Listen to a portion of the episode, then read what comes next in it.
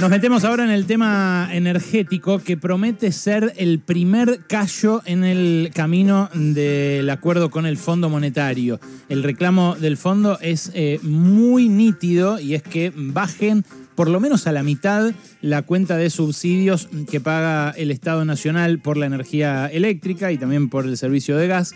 Eh, y eso eh, parece no se puede hacer de manera eh, tan rápida como el Fondo Monetario estima, al menos sin herir los bolsillos de usuarios que no son solo los más acomodados. hay un exfuncionario que hasta ahora mm, yo no lo escuché hablar, que ocupó un rol muy importante en el anterior gobierno de Cristina Kirchner, era subsecretario de Energía Eléctrico y que ahora es consultor.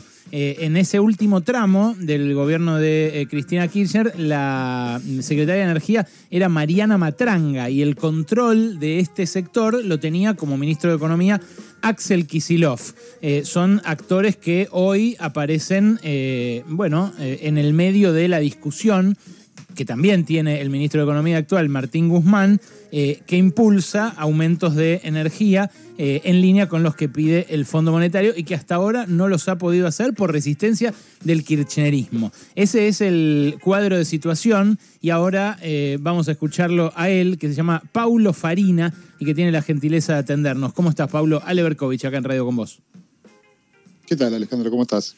Bien, che, gracias por atendernos. Eh, no sé si te presenté eh, correctamente. ¿Vos eh, en qué momento exactamente fuiste subsecretario de Energía Eléctrica? Yo estuve como subsecretaria en 2014 y 2015.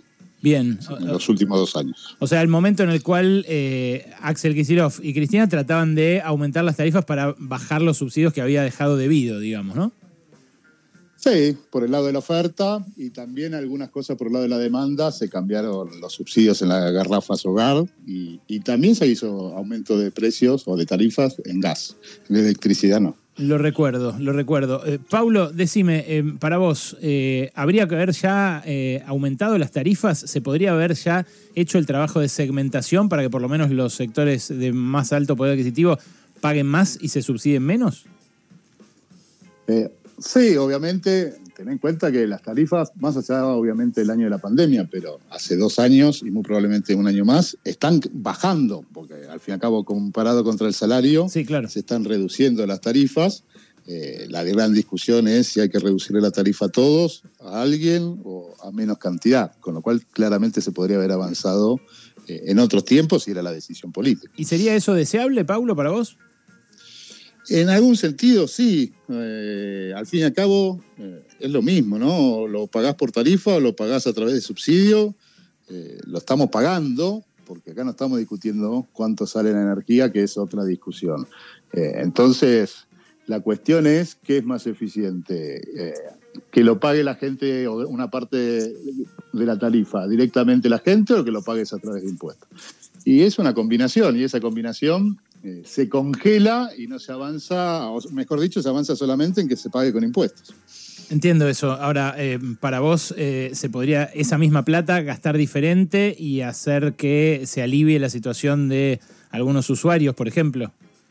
Pero obviamente, o sea, el problema con, con, los subsidios energéticos es que en algún sentido están fuera de proporción con cualquier otro programa del Estado.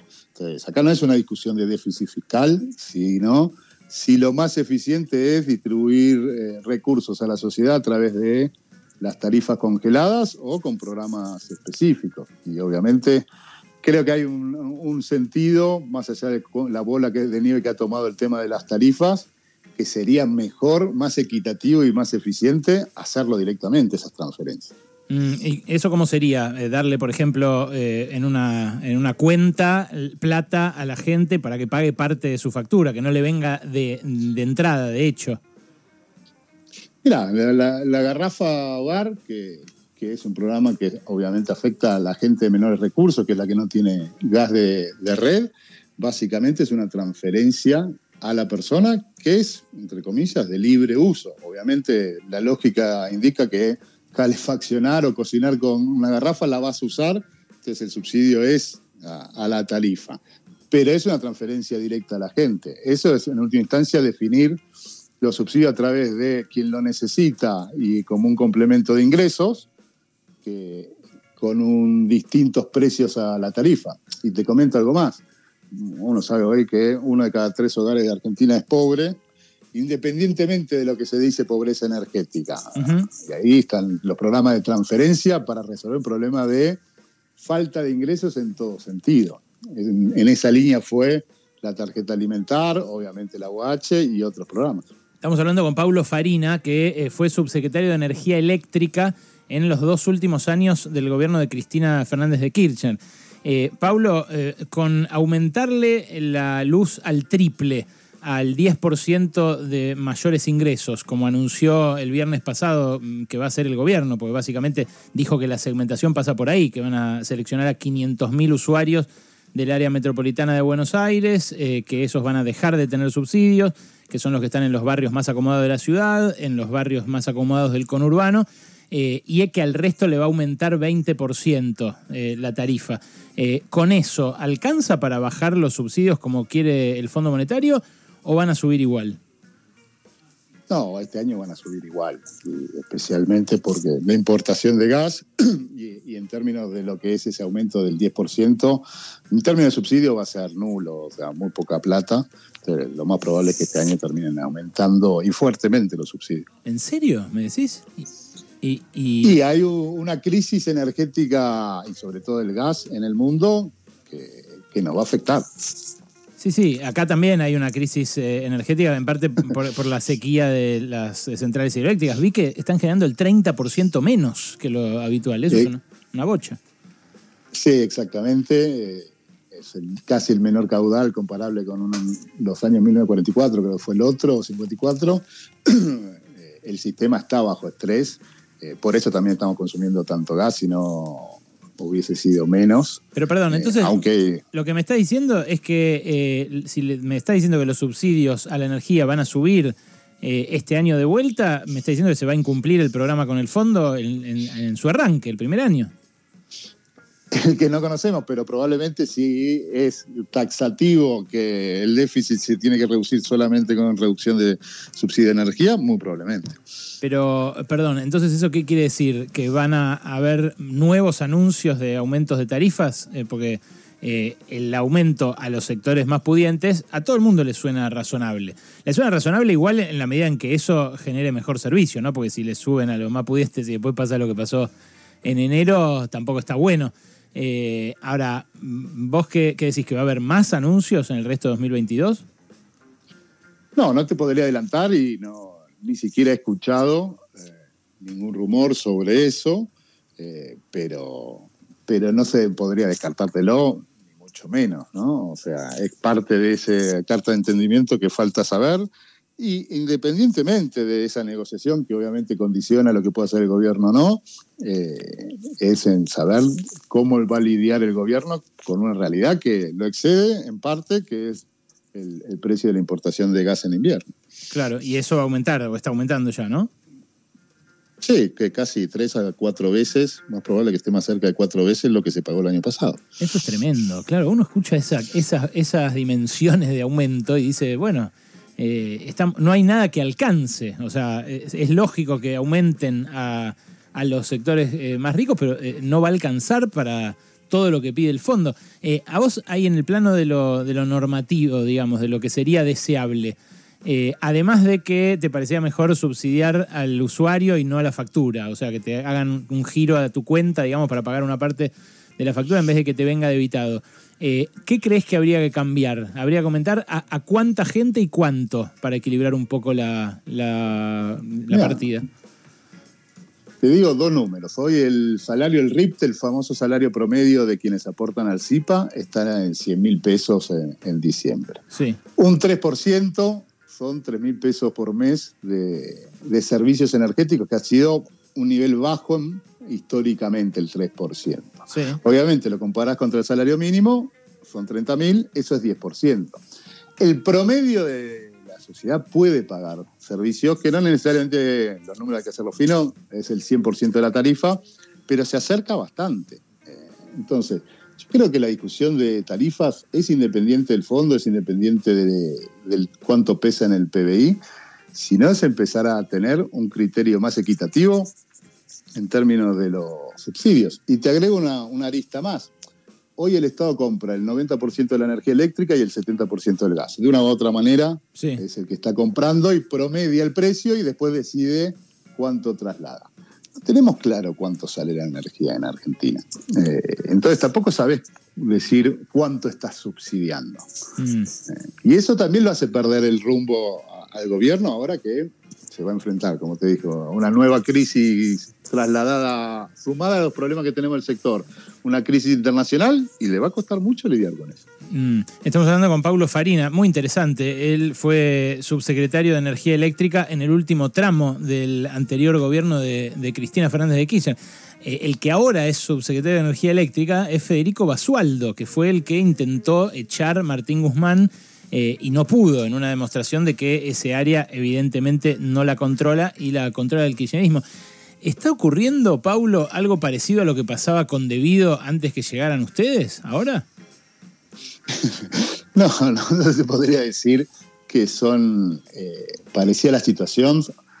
A ver, en el 2014 hubo una crisis también del sector eh, muy terminal en términos de casi el doble de lo que se está pagando en subsidios ahora, casi tres puntos y medio, eh, con una factura de importación que hizo crisis la, balanza de pagos, independientemente de las tarifas y, de los precios internos. Bueno, pero perdón, Pablo, eh, hoy 10 mil millones de dólares también hacen crisis en Argentina, ¿eh? es lo que se... Hacen un número muy importante, no son todos dólares, es menos lo que se está haciendo eso. Mm. Vamos a ver este año, este año va a ser crisis en la balanza de pagos, y vos sabés que en Argentina primero están los dólares y después está todo lo demás. Sí, claro. Pero era más terminal eh, los problemas que había en ese momento y la, crisis del sector.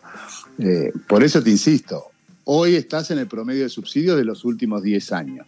Lo puedes resolver en dos, lo puedes resolver en cinco, eh, lo puedes empezar a encarar en esto que estábamos discutiendo antes, desde toda la vista de todo el sector. Las tarifas, y en realidad lo que paga la gente directamente por tarifa y no, y no el Estado a través de transferencias, es solamente una parte del problema. Pasa que resolverlo en dos fue lo que hizo Macri, ¿no? Con ese tarifazo en precio mayorista del 700%. Ahí tenés dos o tres temas.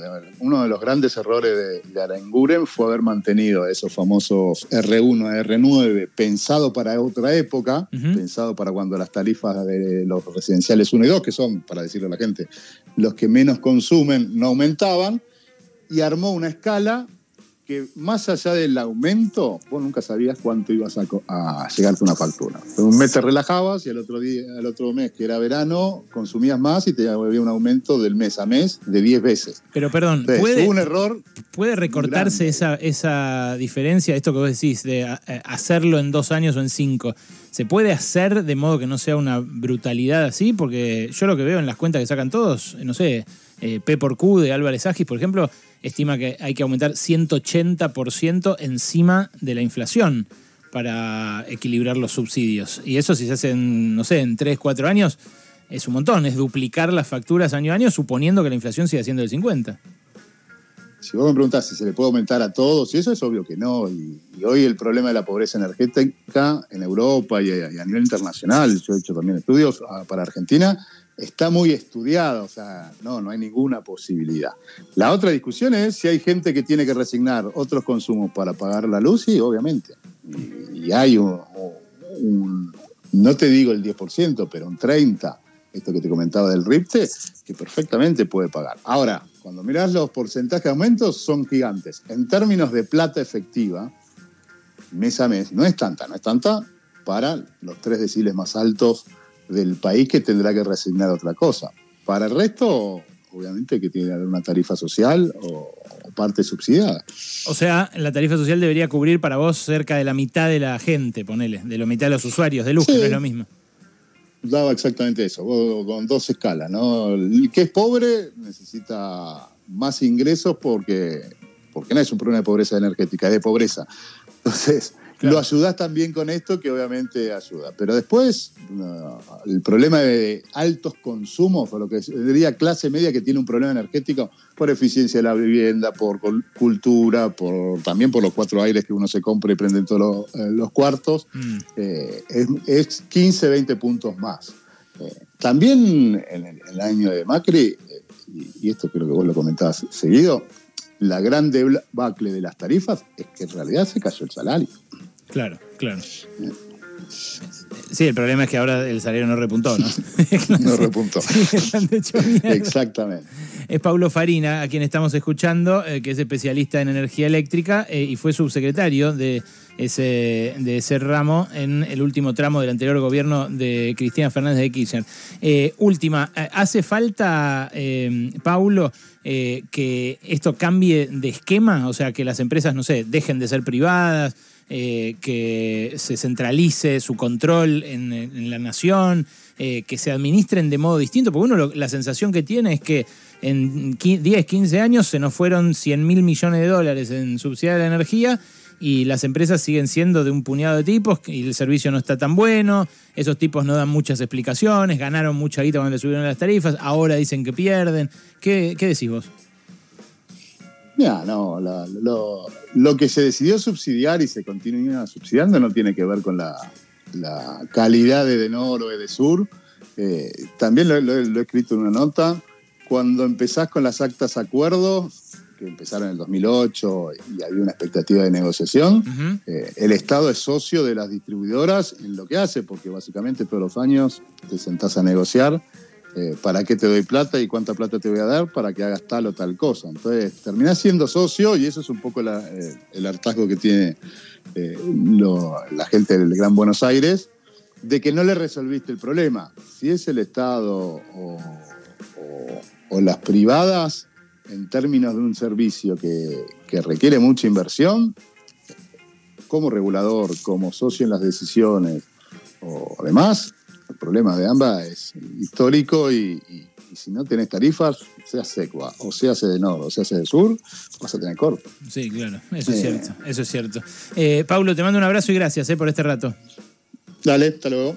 Eh, bueno, era Paulo Farina, eh, lo escucharon, ¿no? Eh, muy interesante, economista, actualmente consultor, subsecretario de Energía Eléctrica en el último tramo del gobierno de Cristina. Yo me acuerdo de esas peleas entre Axel Kisilov y Julio Devido a través de interpósitas personas, una de ellas este, y eran peleas, pero otra que Guzmán y Basualdo, eran peleas tremendas, de palacio, de pasillo, grosas. Yo te diría que eran peores, ¿no? Porque encima no tomaban estado público. Ahora estamos viendo peleas que, bueno, eventualmente con alguna declaración, alguna picanteada, pero esas no trascendían y eran tremendas. Yo me acuerdo eh, un acto en la eh, Bolsa de Valores, donde fue Axel eh, como ministro de Economía, y prácticamente en uno de los gráficos que mostró, hizo una presentación, en uno de los gráficos que mostró, prácticamente era una denuncia a debido.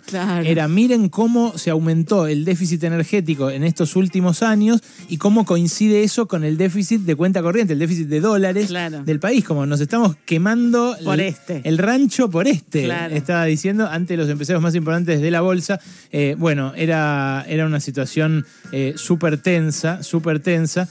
Eh, y, bueno, nada, eh, la, verdad que eh, ahora la, atención se transmite a nuestros bolsillos.